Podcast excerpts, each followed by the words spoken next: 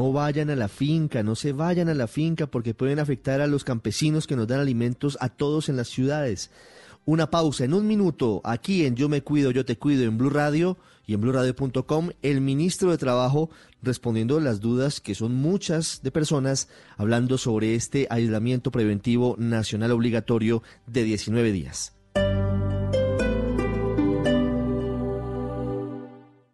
Un perro, un gato, una mascota, un miembro de la familia y como tal buscamos su bienestar. Mascotas Blue, un espacio para compartir conocimientos y experiencias con nuestra familia de cuatro patas. Mascotas Blue, todo lo que debes saber sobre perros y gatos. Este sábado después de las 2 de la tarde con Juanita Kremer y Guillermo Rico. Mascotas Blue por Blue Radio y bluradio.com. La nueva alternativa. Este sábado en Travesía Blue les estaremos contando la historia de dos mochileros que en época de coronavirus quedaron varados en Tailandia. También les hablaremos sobre los efectos del coronavirus en el turismo. Y ojo a esto, ¿hay efectos positivos del coronavirus en el medio ambiente? Charlie Cardona, ex integrante del grupo Nietzsche, nos cuenta cómo está pasando esta época de aislamiento desde su casa. Todo esto y mucho más este sábado después de las 3 de la tarde, Travesía Blue por Blue Radio, porque los viajes y el turismo hacen parte de la nueva alternativa. Travesía Blue por Blue Radio y bluradio.com. La nueva alternativa.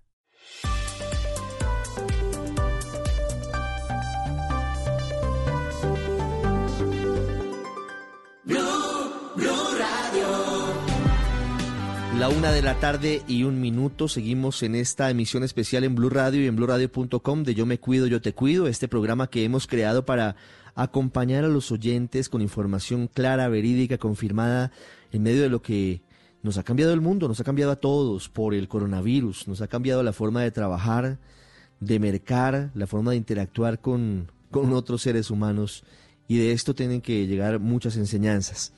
Y tengo muchas preguntas sobre el asunto laboral, sobre teletrabajo, sobre cancelaciones de contratos.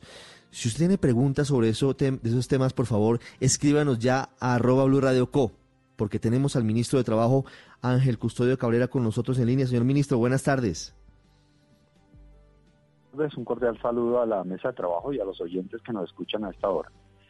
Gracias, ministro. Tengo tantas preguntas sobre el tema laboral que quiero comenzar con una muy, muy directa y, y, puntual sobre cómo va a operar el país durante los 19 días del aislamiento preventivo. ¿Se para todo el trabajo o quiénes pueden seguir trabajando?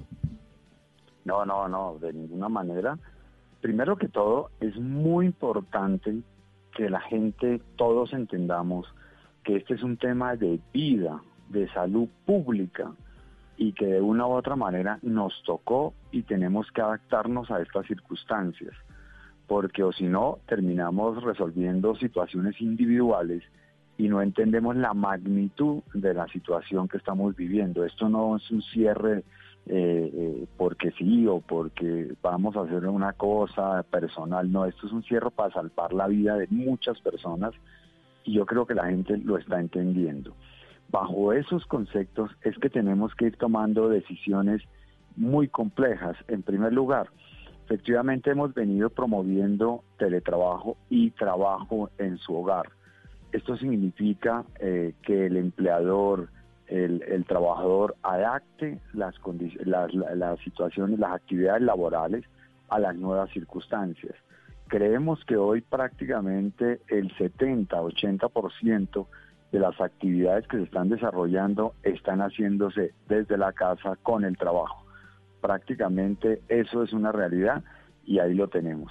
Hay actividades en las cuales en este momento estamos discutiendo y en, la, tarde se, firmará el decreto de qué, actividades excepcionales se, se van a contemplar. Estamos hablando del tema de salud, estamos hablando del tema de transporte, en general las actividades vitales para mantener la, la ciudad eh, o las ciudades o el campo, todo en, en, en, movimiento. Eso significa el, el transporte de los, de los alimentos, el transporte de, combustibles, todo el tema médico y en, esa, en este momento se está discutiendo este tipo de seccionalidades. Mire, yo le, le voy a hacer preguntas puntuales de la gente a ver si las podemos responder y si no, pues más tarde las contestamos. Me pregunta Gabriela Pinzón si los pequeños negocios de comida pueden seguir entregando a domicilio durante esos 19 días. Total, ese tipo de actividades son las que no se pueden suspender. Todo lo contrario, por eso le digo alimentos en general y el transporte de los alimentos, que puede hacerlo eh, eh, eh, todas las plataformas que hoy existen y, los vehículos que obviamente porten ese tipo de autorizaciones y demás, pero es vital el, transporte eh, o, la entrega a domicilios, al contrario, es lo que más se debe promocionar.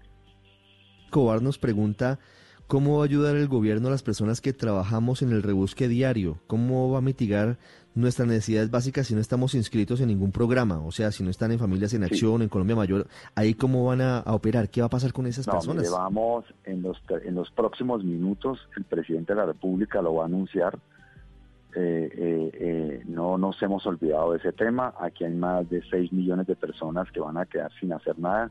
Entonces, eso está previsto. En los próximos minutos lo van a anunciar el mecanismo. Yo desde mi cartera le adelanto lo siguiente. Vamos a, ampliar el programa de Colombia Mayor, o sea, la gente que no está inscrita ahí, los abuelitos mayores de 70 años que no están inscritos, en este momento vamos a anunciar en las próximas horas la posibilidad de, incrementar esa cobertura. Ojalá, estoy en este momento discutiendo el valor, los todo el tema, para ampliar prácticamente al 100% de los abuelitos en Colombia mayores de 70 años que hoy no están afiliados a Colombia Mayor, por lo menos en estos meses de excepcionalidad, cubrirlos a ellos y que están aislados en su casa. Es, usted es el primer medio de comunicación que escucha esta declaración. Ah, pero eso sí, en el lenguaje de los periodistas es chiva, ministro. ¿Cómo va a funcionar esa ampliación, ministro? No, pues hombre, es que estamos con muchas dudas laborales. La gente de verdad está muy preocupada por el empleo y por cómo va a subsistir. Bueno, y lo otro, vuelvo a decir, pero, pero ¿cómo, sí, ¿cómo va a ser esa ampliación de Colombia mayor al 100%, ministro? Sí, hoy todos los alcaldes han hecho la solicitud de sus abuelitos para el programa de Colombia Mayor ya estamos haciendo la tarea de la recolección, cuáles son y demás, y con el CISBEN. Y, y, estamos buscando los recursos, estamos buscando la, la, capacidad de hacerlo, pero creo que, eh, digamos, vamos a ver si llegamos al 100%. Eh, o por lo menos a un porcentaje mucho mayor. Estamos haciendo las cuentas, mejor dicho, en este instante, eh, porque ayer se anunció y hay que entregar todas las soluciones lo más pronto posible.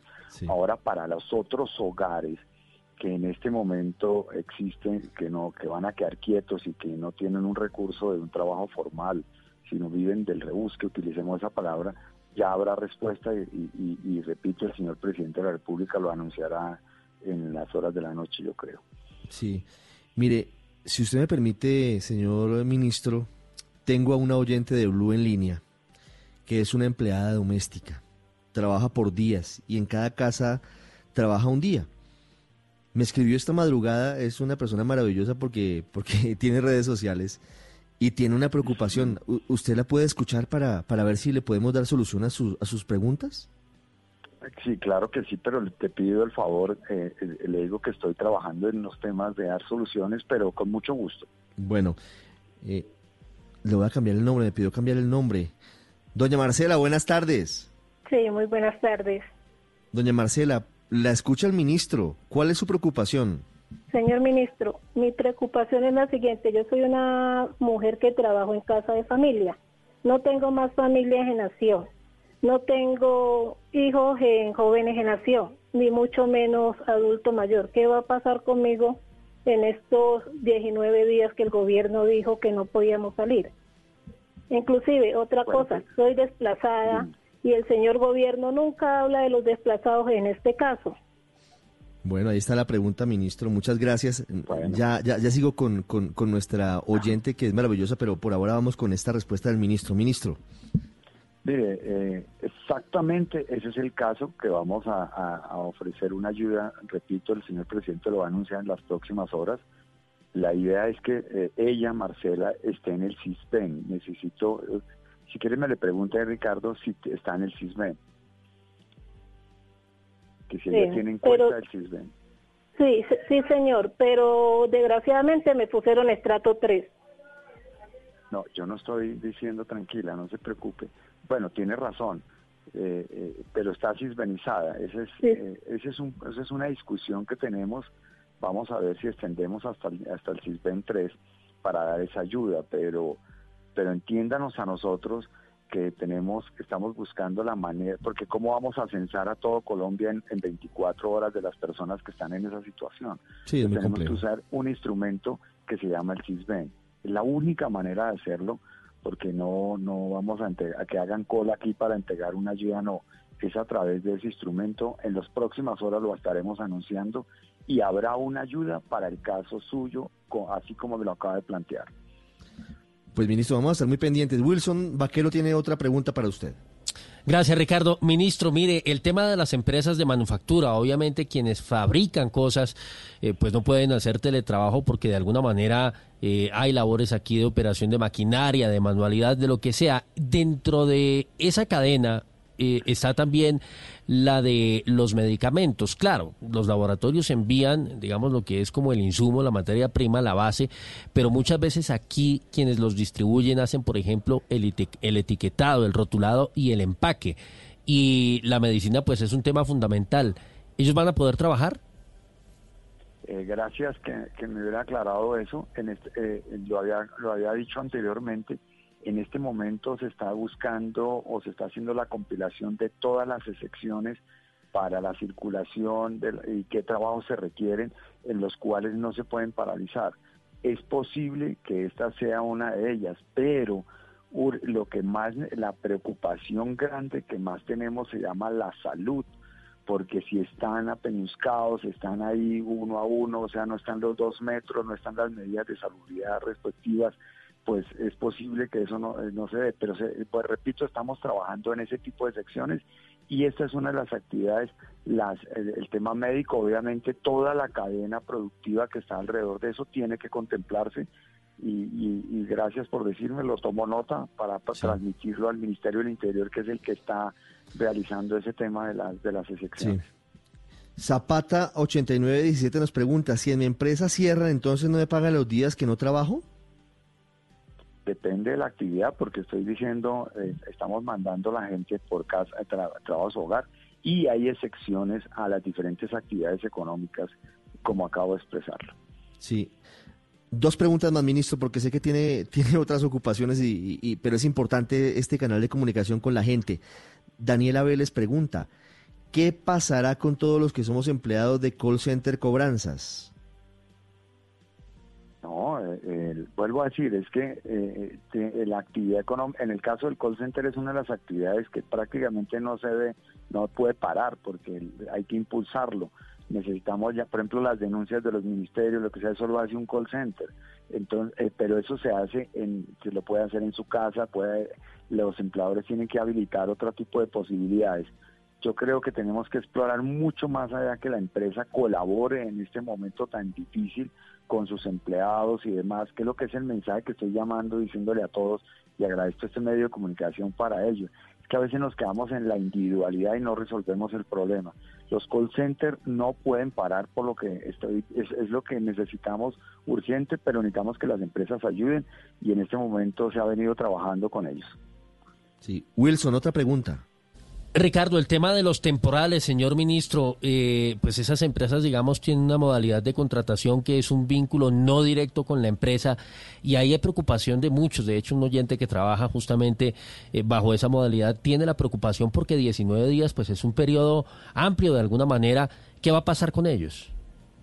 Eh, yo pedí una circular en ese sentido de que antes de tomar decisiones de despido y demás, miraran todas las alternativas existen hoy. Y, era vacaciones, eh, eh, licencias remuneradas o no remuneradas, eh, todo lo que tiene que ver con las relaciones laborales y que trabajadores se pusieran de acuerdo. Y están incluidas las empresas temporales, sobre todo empleados en misión. Eso es, quedó escrito, escrito en la resolución, pero obviamente esto es una cosa nueva, complicada, las leyes laborales pueden ir en contra de la realidad Estamos analizando todo eso, a ver cómo podemos mitigar lo más, lo, menos posible para que tanto el trabajador o el empresario no sean afectados. Obviamente la prioridad en el caso nuestro es el trabajador. Sí, ministro, hoy están habilitadas las empresas para despedir personas teniendo como justificación la crisis por el coronavirus? De la parte nuestra, el ministerio no ha firmado ni una sola resolución, resolución en ese sentido, porque he tratado de, que busquemos otras alternativas, otras soluciones. Sale esta tarde el decreto de, alivios económicos para fiscales, diferir impuestos, eh, eh, eh, la retención de las fuentes, IVAs mm, recaudados por ellos que no lo entreguen, que lo no, no es que se queden con esa plata, sino que simplemente lo difieran y sirve de aporto financiero para este tipo de medidas. Y, yo creo que el martes ya se puede anunciar eh, dónde tienen que ir los créditos prácticamente con tarifas de interés bajo, acorde a las circunstancias, para implementar todas estas ayudas económicas a la empresa para que no tomen esas decisiones pero desde aparte nuestra nosotros no hemos autorizado a nadie, obviamente habrá empresas que ya han tomado esas decisiones, pues obviamente estarán los jueces laborales tomando las decisiones respectivas. Sí, hoy alguna empresa del país, me pregunta Gaviria G, ¿puede obligar a sus trabajadores a ir a las instalaciones físicas de la empresa? Depende de la actividad, pero todo este, acuérdense que es que esta es una circunstancia excepcional entonces, por ejemplo, se dice que lo va a obligar el patrono o el empleador tiene que ofrecer todas las garantías de salubridad, todos los equipos necesarios para que el trabajador pueda desempeñar esa actividad en la industria o lo que sea. Pero repito, hay actividades con las cuales no pueden parar, como es alimentos, eh, el tema médico y transportes y demás. Entonces miremos esa, esa eh, así de contesto de esa manera global, porque ya individual pues me queda un poco difícil. No, la casuística es muy complicada. Ministro, muchas gracias. Bueno, ahí intentamos hacer todo lo posible y ya llamo es al entendimiento de todo el mundo que entendamos que esto no es un juego ni es que el presidente se inventó esto, es el planeta. La OIT me dijo ayer, vamos a perder 25 millones de empleos. Entonces, hagamos lo menos dramático esto y todo estamos colocando de nuestra parte. Gracias, Ricardo, muy amable. Gracias, ministro. Un abrazo. Una 17 minutos. Señor ministro de Salud, ya lo tendremos en segundos. Señor alcalde de Medellín, Daniel Quintero. Buenas tardes, alcalde. Buenas tardes. Un saludo para vos, para toda la gente en la mesa, para todo Colombia un mensaje de fuerza, de disciplina, de esta salimos adelante, pero tenemos todos que unirnos y ser muy disciplinados con todas las medidas que vamos a tomar y que se están tomando. Alcalde, comencé este programa que se llama Yo me cuido, yo te cuido aquí en Blue Radio, que hemos creado por la coyuntura que estamos viviendo por el coronavirus, con un mensaje de esperanza que leí en su Twitter. Se recuperó el primer paciente en Medellín de coronavirus. Ya tenemos un caso en Medellín, pero este, en Bogotá, perdón, y este ahora es en Medellín. Eso es una buena noticia en medio de todo. Hay que ver también el vaso medio lleno a veces. Ricardo, nos llena de mucha esperanza esta noticia. En efecto, así fue. Hoy fuimos informados oficialmente que la primera paciente que llegó de Madrid y que resultó positiva ya ha logrado entonces no tener la carga viral en su sangre eh, se le han hecho varias pruebas para reconfirmarlo y así es. Esto, sin duda, es también el resultado pues de, que ella se cuidó, de que ella se quedó en la casa. Nosotros hoy tenemos cerca de mil personas aisladas que están cumpliendo con la restricción de forma muy juiciosa. Hemos de todas maneras dispuesto medidas adicionales como estar llamando a las casas para verificar que si estén. Estamos en algunos casos colocando, digamos, personal de la policía para garantizar que sí se estén cumpliendo las medidas de restricción a las personas que tienen la enfermedad, pero nuestro parte también es que la gente ha cumplido, quienes han llegado infectados eh, de otros países se han sometido a la cuarentena y eso ha garantizado que todavía no se expanda de forma masiva, pero la verdad es que la verdadera lucha la damos los colombianos todos con disciplina, no saliendo a la calle de forma innecesaria, no dando la mano, no saludando de pico, usando tapabocas y tenemos gripa. Mira, un caso en particular. Eh, nuestro secretario de movilidad resultó positivo, pero él previamente ya se había aislado, incluso antes de sentir los síntomas. Eso permitió que obviamente no estuviera en riesgo la, la, gran, la mayor parte o el gabinete entero. Entonces mira cómo las decisiones propias pueden cambiar la historia.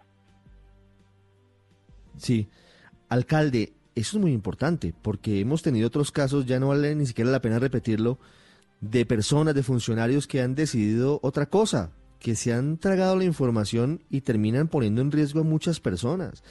Comienza por uno el ejemplo y comienza por uno el autocuidado.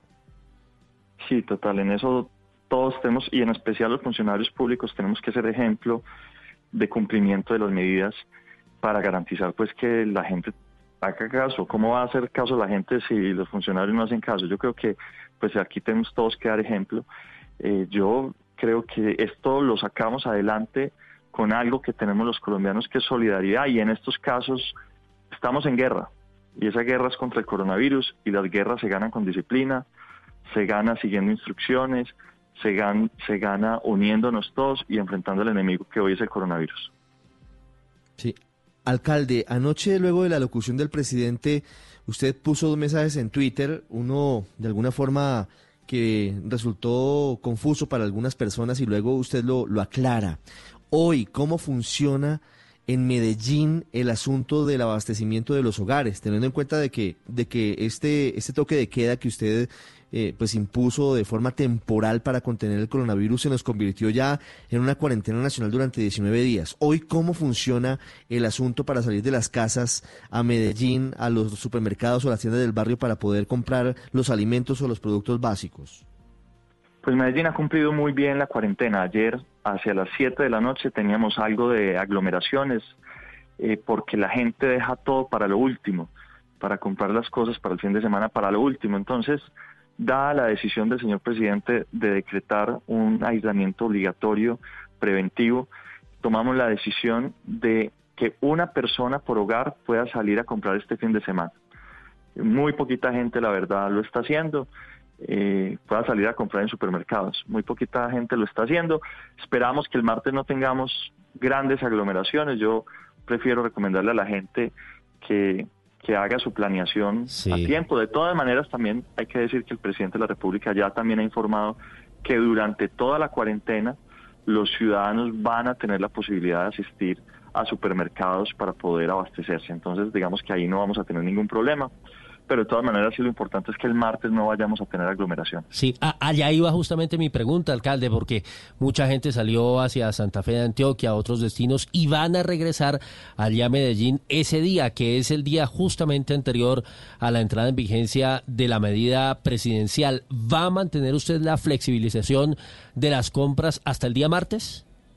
El martes, digamos, es, si se quiere, la gabela que ha dejado el gobierno nacional para garantizar que la gente se pueda autoabastecer. Sin embargo, eh, hay que decir algo, nosotros en Medellín hemos puesto unas restricciones, las y también hay que ser justos, el sector privado, todos los empresarios han puesto de su parte. Y en ese sentido ellos han dicho, mire, a nuestros negocios, a nuestros supermercados no va a entrar más de una persona por cada cinco metros cuadrados que tengamos de área disponible. Además, a las entradas todos vamos a tener el número de personas máximas que pueden entrar. Eso evita que haya aglomeraciones en los supermercados. El martes tenemos pues algo de preocupación por porque la gente deja todo para lo último y porque algunas personas pueden llegar a creer que no se va a poder comprar en las otras en las otras fechas. Eh, cuando no es así, la gente sí va a poder comprar víveres en toda la cuarentena obligatoria que empieza este martes a las 11.59 de la noche. Entonces yo creo que vamos a tener que hacer mucha pedagogía. Yo prefiero que algunas personas vayan ya si van a hacer un mercado, mejor que lo hagan ya para que cuando llegue la gente de Santa Fe, de Antioquia o algo y de otras partes, pues eh, no, no, tengamos grandes aglomeraciones. Ahora, mucha de esa gente le tocó devolverse, porque ellos de forma irresponsable se fueron creyendo que esto eran vacaciones y eh, hablamos con los alcaldes, o más bien los alcaldes tomaron la decisión de que no los iban a recibir en sus pueblos, en sus municipios, y les tocó devolverse. Y a la de vuelta a todos les pusimos comparendo. Entonces, ah, ahí también les queda una lección para que, sí, claro, porque no podemos dejar que esto, que esto se vuelva un chiste cuando todos estamos luchando contra una pandemia global. Pues no, no, no, no, no es el momento de ir a Santa Fe de Antioquia, un, un municipio hermoso, bellísimo, colonial, esos adoquines maravillosos. No, no es el momento, no son vacaciones, no es piscina, no, estamos en emergencia. Alguien decía, estamos en guerra y así debe ser. Alcalde, quiero hacer una última pregunta porque me llega una información según la cual hay un grupo de médicos en Medellín que está planteando la necesidad de habilitar, no sé si una parte o todo el centro de convenciones Centro Mayor, con camas, con eh, incluso algunos elementos médicos de unidades de cuidados intensivos para afrontar lo que puede venir porque, digamos, estamos aquí en la fase de contención, pero es probable que algunas personas tengan la necesidad de ser hospitalizadas ya de forma masiva o con mayor afluencia. ¿Ustedes tienen conocimiento de esto? ¿Están apoyando esa idea? Así es, Ricardo. Nosotros tenemos algo muy bonito, voy a decir muy bacano que pasa en Medellín, y es que acá todos nos unimos cuando tenemos retos. La empresa privada, la academia, el sector público, la sociedad en general aquí eh, los empresarios, pero además con Plaza Mayor que es de la alcaldía de Medellín, con Ruta N, con varias entidades se han sumado para crear eventualmente, ojalá no lo necesitemos, pero eventualmente hospitales, llamémoslo así, eh, digamos, no, no me gusta utilizar este término, pero de guerra, es hospitales de, emergencia mejor, hospitales de emergencia de modo que cuando Alcalde. Eh, si llega a pasar, pues tengamos todas las herramientas disponibles. Sí. Sí. Permítame solo un segundo, ya me sigue contando porque habla ahora el presidente Duque, luego de reunión con el fiscal. Escuchemos al presidente y ya regreso con usted, alcalde. Garanticemos también el funcionamiento de las facultades que tiene la Fiscalía para proteger la vida de los colombianos y también para garantizar la efectividad de la institucionalidad de la Fiscalía para perseguir el crimen organizado. Mi reconocimiento también a esos fiscales, y a esas personas y funcionarios del CTI que siguen trabajando, protegiendo a los colombianos y por eso no solamente les hago un reconocimiento, sino que valoro su deseo de trabajar con todos los protocolos para que en los próximos días puedan tener también presencia en el país. Gracias, señor fiscal. muchas gracias, señor presidente, y decirle a la opinión pública que para la Fiscalía General de la Nación es fundamental la articulación con todas las entidades del orden nacional, departamental y local. Y sobre todo después de esta reunión que sostuvimos con el señor presidente de la República, donde por supuesto temas como las medidas preventivas, la propagación de, las epidemias, el tema del acaparamiento, el tema de la especulación son fundamentales para la Fiscalía General de la Nación. Sabemos también que en estos momentos de dificultad todos debemos acatar el llamado de las autoridades nacionales y en cumplimiento de esas decisiones del Gobierno Nacional, como fiscal general de la Nación hago un llamado a la solidaridad por parte de la ciudadanía. La única posibilidad de enfrentar este flagelo y esta pandemia es la solidaridad. La Fiscalía General de la Nación será firme en el cumplimiento de la ley para evitar el acaparamiento y la especulación en ese sentido, vamos a trabajar bajo el convenio que adelantamos con la Superintendencia de Industria y Comercio y ya dispuse, señor presidente, todas las direcciones nacionales, seccionales, equipos de reacción inmediata integrados por fiscales e investigadores para judicializar a quienes saquen provecho económico de esta situación. La ley es clara. Quien incurre en acaparamiento está vulnerando el artículo 297 del Código Penal e incurrirá de cuatro a nueve años. No vamos a permitir tampoco que ningún productor, fabricante o distribuidor mayorista que ponga en venta o género oficialmente considerado como de primera necesidad abuse de sus condiciones dentro del mercado. Por eso también aplicaremos las disposiciones penales que tienen relación con todos estos eh, aspectos que tienen que ver con el acaparamiento y la especulación. Allí, por supuesto, como lo dije hace unos días, seremos implacables. Se castigará a quienes dispongan de suficientes elementos de consumo, alimentos de primera necesidad, insumos médicos, medicamentos y los guarden con fines de generar alzas exageradas en los precios. No daremos pie atrás en castigar a quienes pretendan impedir que los ciudadanos puedan disponer en este momento de productos básicos que permitan sobre Una de la tarde, 30 minutos. Se cayó la señal desde la presidencia de la República. Intentamos recuperarla porque es muy importante lo que están diciendo el presidente Iván Duque y el fiscal general Francisco Barbosa. Es que estamos transmitiendo virtualmente por cuenta de la situación. La rueda de prensa es virtual. Escuchemos al fiscal. La Policía Judicial, CTI, Dijín, Fiscalía estarán atentos a responder. No ahorraremos esfuerzos para dar respuesta efectiva y tranquilidad a los ciudadanos en estos momentos donde debe primar la solidaridad. Quiero dejar bien claro el compromiso como fiscal general de la Nación para sobrellevar este tiempo de aislamiento vital para superar la pandemia del coronavirus.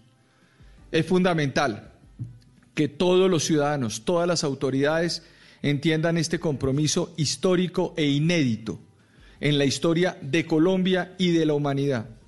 Nuestras instituciones, después de esta circunstancia, tendrán que ser más fuertes, más consolidadas y, sobre todo, pasaremos un estadio donde la solidaridad se impondrá sobre el egoísmo en nuestras sociedades, presidente. Muchas gracias, señor fiscal. Y también quiero aprovechar este espacio que tenemos de comunicación para reiterar ese llamado, como lo ha dicho el fiscal también.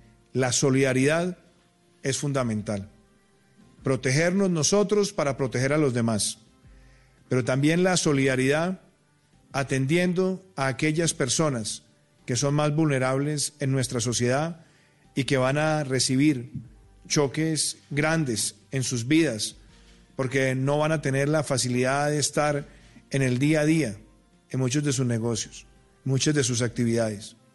Por eso, como lo dije ayer en la locución, tenemos que todos reflexionar y quienes tenemos más oportunidades, ayudar a aquellos que más lo necesiten. Como se lo dije ayer a los colombianos, poder adoptar familias, contribuir para que tengan la posibilidad de alimentarse y sobrellevar esta situación. Yo personalmente me he fijado un propósito y un propósito para convocar al país que podamos transitar por esta tempestad, por esta crisis mundial que nos trae desafíos sin hambre.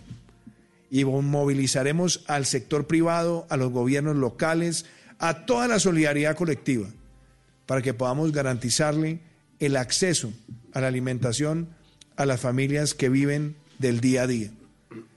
Esto sumado a todos los esfuerzos que están en las declaratorias de emergencia económica y social, donde vamos a fortalecer la red de seguridad social para llevarle recursos a más de 10 millones de colombianos. Así que estamos trabajando con ese propósito y, e insisto, solidaridad, colaboración y también la disciplina. Cumplir las pautas del aislamiento es fundamental. Insistir en el lavado constante de manos, en no tocarse la cara, en que cambiemos los hábitos del saludo, no saludarnos ni de besos, ni de abrazos, ni estrechando la mano. Y algo que es fundamental, la protección de los adultos mayores y sobre todo los mayores de 70 años. Esa es la población más proclive a los ataques de este virus. Y por eso es tan importante que en el espacio del hogar no estemos dándoles besos, abrazos y tocando a los abuelitos. Démosles el afecto y el cariño respetándoles el espacio de aislamiento.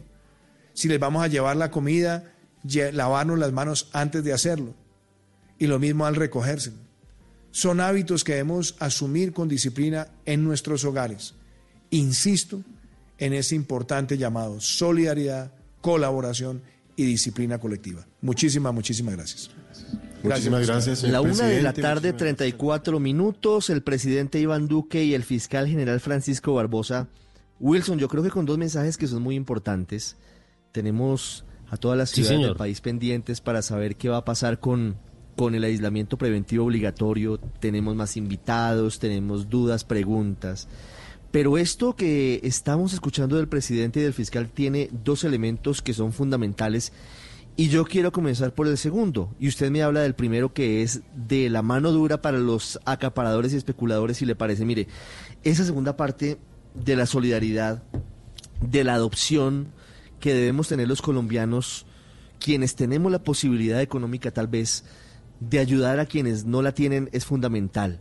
Y es fundamental el mensaje del presidente de que esta crisis no sea una crisis que pasemos con hambre, que no sea una crisis en la que haya colombianos que afronten peores dificultades porque no pueden salir a la calle al rebusque, a vender algún elemento o a lo que ha venido pasando. Y es que algunas personas si se quedan confinadas y encerradas pues no comen.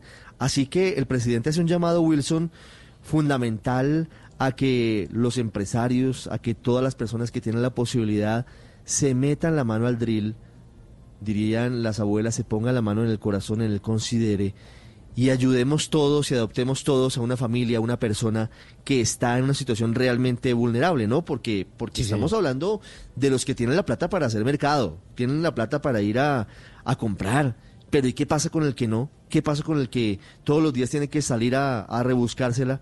Ellos están en una situación mucho peor que la de los demás colombianos. Pues mire usted la historia que les contábamos ayer a nuestros oyentes y que se encontró Silvia Charri en las calles de Bogotá, una mujer ya eh, mayor que la única posibilidad que tiene, y ella lo decía, no, no vivo con nadie más, pero es que si yo no abro mi puesto acá en la calle, sencillamente no como no tiene otra alternativa, de manera que evidentemente Ricardo es un mensaje crucial. Y el otro, lo que usted decía, Mire, esto no es jugando, lo acaban de decir el presidente y el fiscal general de la Nación. Los retenedores de insumos, de productos, de elementos fundamentales en esta coyuntura, en esta emergencia que vive el país, los acaparadores de tapabocas, de gel, de productos para el aseo y en algunos casos inclusive de alimentos van a ser sancionados se va a aplicar el Código Penal. Eso constituye delito. Y dijo el fiscal que van a poner a disposición todas las capacidades del CTI, que es su policía judicial, y de la DIGIN, en el caso de la Policía Nacional, para realizar la identificación correspondiente, para judicializar a esas personas y para llevarlas a las sanciones que corresponde, porque de alguna manera obviamente están afectando los derechos, los derechos fundamentales de la gente. Mire, hemos conocido casos en los que ya en algunos sectores de Bogotá, por ejemplo, están vendiendo tapabocas a más de 20, 25 mil pesos la unidad donde se consigue, porque ya casi es imposible conseguirlos, de manera que el tema es bien serio. Wilson, compramos para la redacción de Blue Radio anoche un paquete de 50 tapabocas ayer en la tarde realmente. Ese paquete debe costar normalmente, no sé, 10 mil pesos tal vez. Costó 40 mil pesos. Hágame el favor. Hay una ganancia del 400%. Carolina Trinidad tiene un gesto de esos que necesitamos que se multipliquen de todos los sectores y las personas que tengan la posibilidad, por supuesto. Este proviene del Consejo de Bogotá, Caro. Eh, Ricardo, sí, del presidente del Consejo, Carlos Fernando Galán, acaba de anunciar y escribir en su cuenta de Twitter, el mayor reto que tenemos como sociedad hoy es superar la crisis del COVID-19. Solo podremos lograrlo con políticas efectivas y con solidaridad. Y hace un anuncio muy importante, Ricardo, al que deberían sumarse también desde el Congreso de la República. Está anunciando que los 45 concejales de Bogotá van a donar mínimo 1.500.000 pesos cada uno al sistema distrital de sostenimiento solidario en casa este mes. Una 38 minutos, una 38, gracias Carolina. Escuchemos la voz del presidente Duque anunciando las sanciones penales para los especuladores. No hay derecho, hombre, que se aprovechen de las necesidades y de las dificultades en este momento. Esto dijo el presidente hace minutos. Donde hemos podido abordar ese trabajo que se requiere en el territorio por parte de la Fiscalía General de la Nación y de todas las autoridades de policía. En el marco del desarrollo de una pandemia, Colombia tiene legislación muy precisa y muy estricta.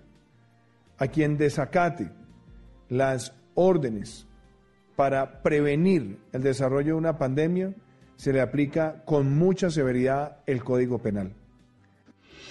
La noticia del momento en Blue Radio.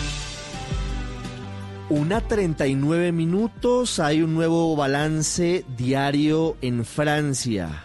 También es muy difícil la situación en territorio francés por el coronavirus, Miguel. El número de muertos aumenta y genera gran preocupación porque Francia de alguna manera había tenido controlada la epidemia. Sí, señor, 112 muertos en las últimas 24 horas, Ricardo, lo que eleva a 562 los muertos en Francia por culpa de esta pandemia del coronavirus. En total, según el mapa que, del que le hablaba hace unos minutos del Centro de Sistemas de Ciencia y Ingeniería, ya pasó los 12.000, ya pasó la cifra de 12.000 los muertos en el mundo. Son 12.755 las muertes que ha provocado el COVID-19 justamente en este momento con actualización de las 12 y 43 de la tarde. Como le Italia 4.825 muertos, China 3.139. Eh, Irán, 1.556, España con 1.375 y ahora Francia con 562 muertos por culpa de esta pandemia del coronavirus. Una 40 minutos. ¿Me repite las últimas cifras, por favor, Miguel, que me parece que son importantes para que quienes nos escuchan sepan de qué estamos hablando? Sí, señor. El total de muertes en todo el mundo por el coronavirus es de 12.755. El país que registra más muertes es Italia, con 4.825 muertes. Le sigue China, que fue el sitio donde se desató toda esta pandemia, con 3.139 casos. En Irán se han presentado 1.556 muertes. En España, 1.375 muertes. Y ahora en Francia se presentan 562 muertes, 112 en las últimas 24 horas, eh, Ricardo. Bueno, una 41 minutos. Vamos a las ciudades del país. Estoy pendiente de conocer el reporte de lo que está pasando en el territorio nacional con esta nueva medida que ha anunciado el presidente Iván Duque para los 19 días de aislamiento preventivo obligatorio, para saber de qué manera se preparan cada uno de los municipios y cada uno de los departamentos de Colombia. Es fundamental tener una coordinación con el gobierno nacional para poder eh, evitar que la curva de contagios aumente de una forma significativa y por eso es crucial, entre otras, lo que está diciendo el alcalde de Medellín, confirmando, además es una información en primicia aquí en Blue Radio, que es la relacionada con los eh, puntos y la habilitación de una parte del centro de convenciones Plaza Mayor con quirófanos, con camas, con todos los elementos para hacer una suerte de hospital de emergencia en caso de que sea requerido, en caso de que sea requerido, si se aumenta el pico epidemiológico del nuevo coronavirus. Una 42 minutos. Me dicen por favor qué ciudades tenemos hasta ahora para saber cómo avanzan los preparativos a pocas horas del inicio del aislamiento preventivo en todo el país. Vamos con Cali, Víctor Tavares. Sí, Víctor Tavares está hasta ahora. Hola, Víctor. Sí, señor Ricardo, aquí continuamos en este espacio especial que ha habilitado Blue Radio. Déjeme le cuento que hemos hecho un recorrido más temprano por diferentes puntos de la capital del Valle, revisando la medida de toque de queda que comenzó ayer desde las 10 de la noche e irá hasta el martes a las 4 de la mañana. Pues mira, hay que decir que con fuertes operativos de la policía y el ejército las autoridades están haciendo cumplir la medida. De acuerdo con el secretario de Seguridad de Cali, Carlos Rojas, el 90% de los caleños han cumplido la restricción, se han quedado en casa. Hay que decir, eso sí, que en las calles vimos largas filas en supermercados, las personas están eh, saliendo a comprar víveres, a comprar los alimentos. Esto es lo que dice el secretario. Más del 90% de la ciudad respondiendo positivamente a este llamado ciudadano que se ha hecho. Algunos ciudadanos, sin lugar a dudas, todavía no muy sintonizados, pero se les hizo la intervención y la recomendación y si se quiere, la medida sancionatoria estuvo siempre a la orden del día a fin de que todos entendiéramos este llamado ciudadano. Ahí está pues Ricardo, son las medidas que se han impuesto en Cali y el Valle del Cauca, donde ya registramos un total de 26 casos de coronavirus, según el reciente reporte que ha entregado el Ministerio de Salud. Es muy importante que las personas recuerden que no hay ni habrá desabastecimiento, según lo que ha dicho el presidente Duque hace algunos eh, minutos. El llamado también para que no acaparen, el llamado que hizo el fiscal general eh, Ricardo. Una 44, Víctor, me está llegando una denuncia por redes sociales de Ernesto Calderón. Le pido que me ayude a verificarla porque, porque es muy grave y es eh, un poco hablando de lo que acaban de advertir el fiscal y el presidente Duque. Dice, mire, hago un llamado urgente aquí en Cali. Las tiendas de barrio y supermercados han subido los precios de los alimentos. ¿Qué es esto, por Dios? En medio de esto, ¿por qué se aprovechan de los más pobres? Víctor, le pido que ya le doy el contacto del, del, del oyente para que intentemos precisar en dónde se está presentando esa especulación para darle aviso a las autoridades y saber cómo van a actuar, ¿le parece?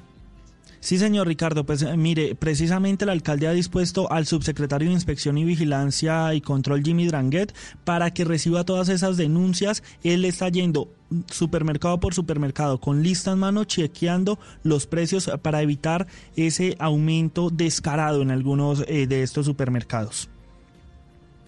Una 45 minutos antes de ir a Barranquilla, permítame, habla la alcaldesa de Bogotá, Claudia López. Hay muchas dudas sobre cómo va a funcionar este que era llamado simulacro de aislamiento preventivo obligatorio, pero que se convirtió en una realidad. Escuchemos a la alcaldesa. Ya hoy eh, el DANE nos empezó a reportar, ellos han estado midiendo variación de precios. Efectivamente, el jueves antes de empezar la, eh, el simulacro en Bogotá, hubo un incremento en algunos precios, un poquito de especulación. Y yo quiero que la gente entienda que entre todos podemos contribuir a que no suban los precios y no haya especulación. Si todos vamos al tiempo, un poco en más a comprar, como pasó el miércoles y jueves, especialmente el jueves, por pura presión de demanda subimos los precios. Y eso se llama miedo.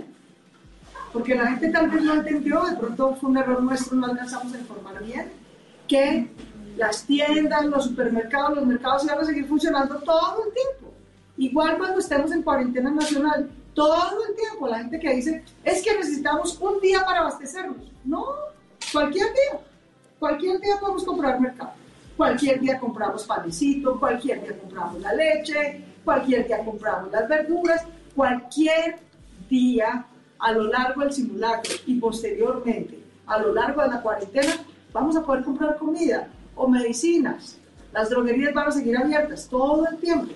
Los supermercados van a seguir abiertos todo el tiempo.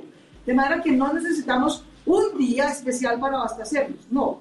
Necesitamos quedarnos en casa y que solo una persona por familia salga a comprar o lo de una semana o lo de un día, lo que cada quien necesite. Obviamente eso depende del bolsillo de la gente. Hay gente que vive a diario, hay gente que vive, que puede comprar las cosas de una semana, hay gente que puede aprovisionarse para toda la cuarentena.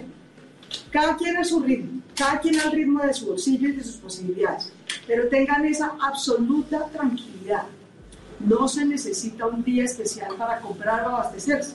Cualquier día, cualquier día, a lo largo de estos cuatro días o más adelante cuando estemos en cuarentena, obligatoria como la dispuso el señor presidente, vamos a poder comprar. Así que tranquilos con eso, no se preocupen. Porque si salimos muy masivamente un día a comprar, nos pasó lo que pasado, ¡pum! Se suben los precios. ¿Por qué? Por nosotros mismos.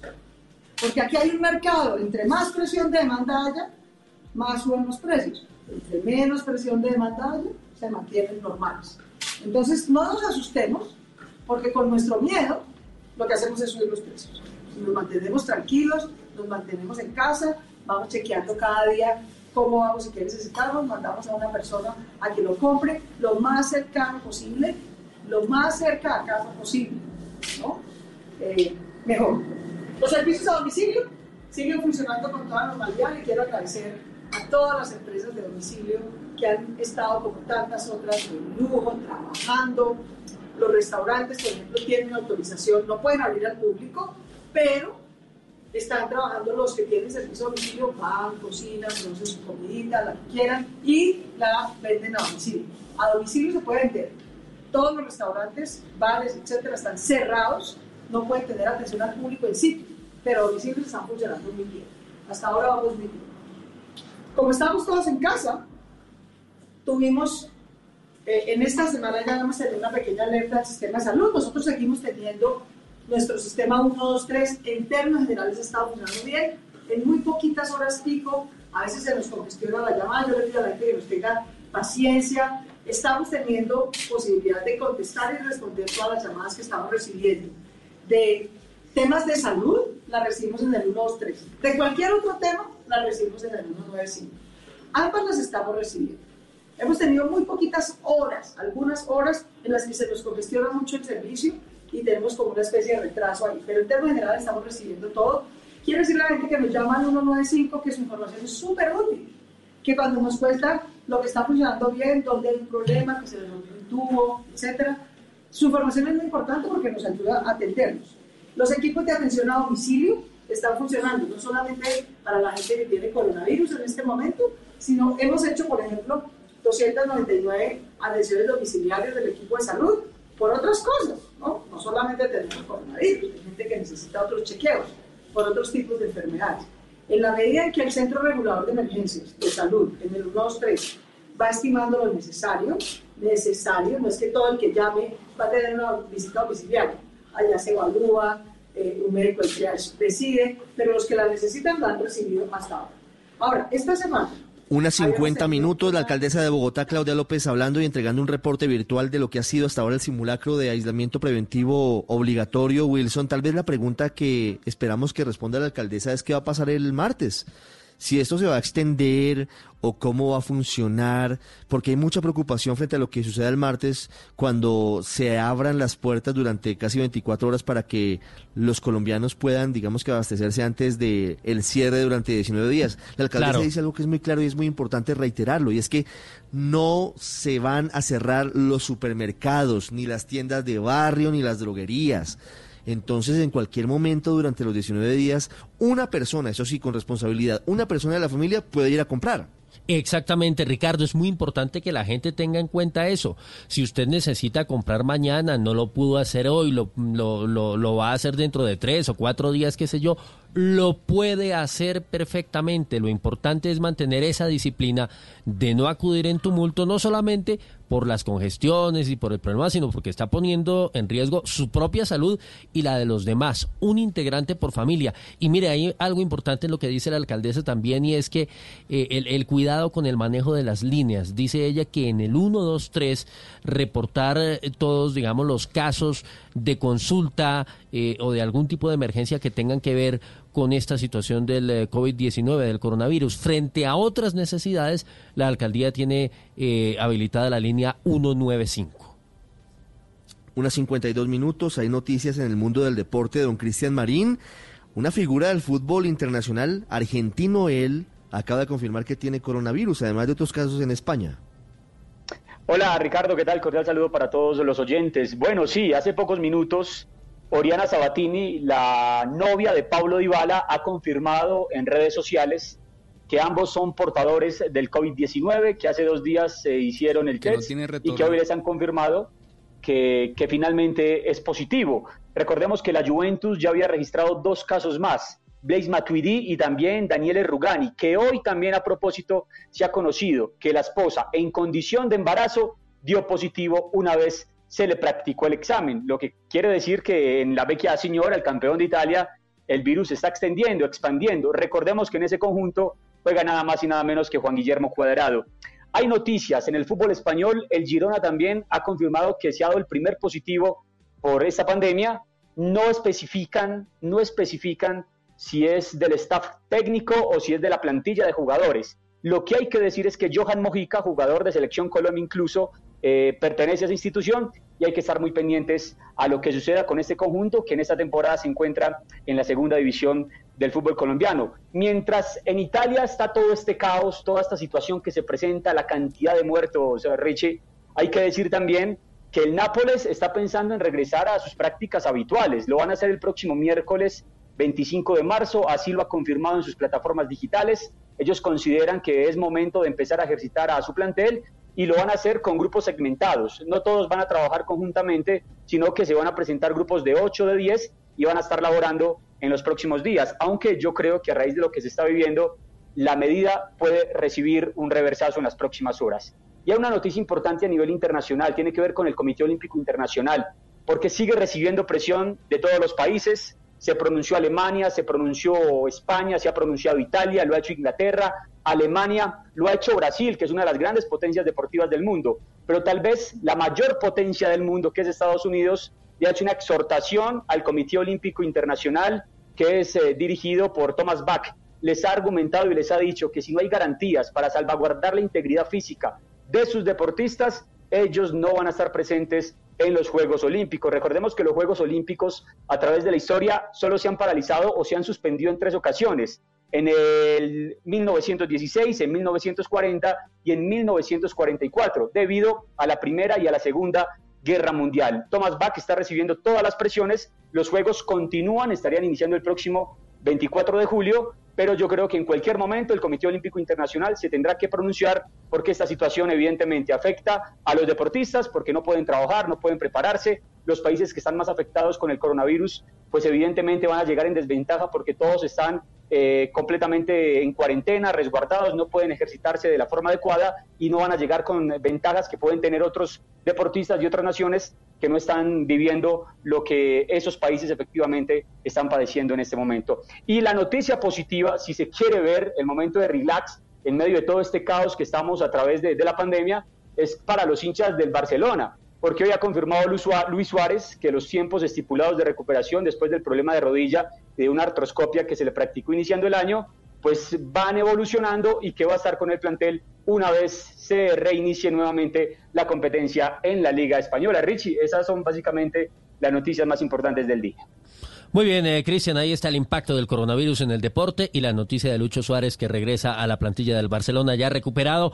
Vamos ahora a Barranquilla, donde hay una situación, eh, Daniela Mora, confusa y preocupante por demás. Están eh, analizando, bueno, ya no es evaluando, realmente se ordenó el traslado de personas que tienen detención domiciliaria. Todo esto en medio de esta situación de la pandemia. ¿De qué se trata? Bueno, Wilson, muy buenas tardes para usted y para todos nuestros oyentes. Es la primera vez que vamos a comunicar una noticia similar y es que por decisión del Consejo Seccional de la Judicatura y ante las medidas contra el COVID-19 y toda la pandemia por la que atraviesa el país, se ordenó que las personas que cuenten con detención domiciliaria y que estén aún en la unidad de reacción inmediata de la Fiscalía en Barranquilla, porque el IMPEC pues no les ha dado el traslado a sus domicilios, serán llevados esta tarde a sus lugares de residencia por parte del Cuerpo de la Policía Nacional con sede en Barranquilla y el CTI de la Fiscalía. Se ha hablado de que estos, de que estos traslados se darán a partir de las 2 de la tarde y gran parte de ellos eh, tendrían que ser asumidos por parte del IMPEC, quienes desde las viviendas de las personas que cuentan con detención domiciliaria tendrían que adelantar los registros, pero esto pues aún no se ha confirmado. Se habla, Wilson, de más de 25 personas que cuentan con detención domiciliaria actualmente en la URI de Barranquilla.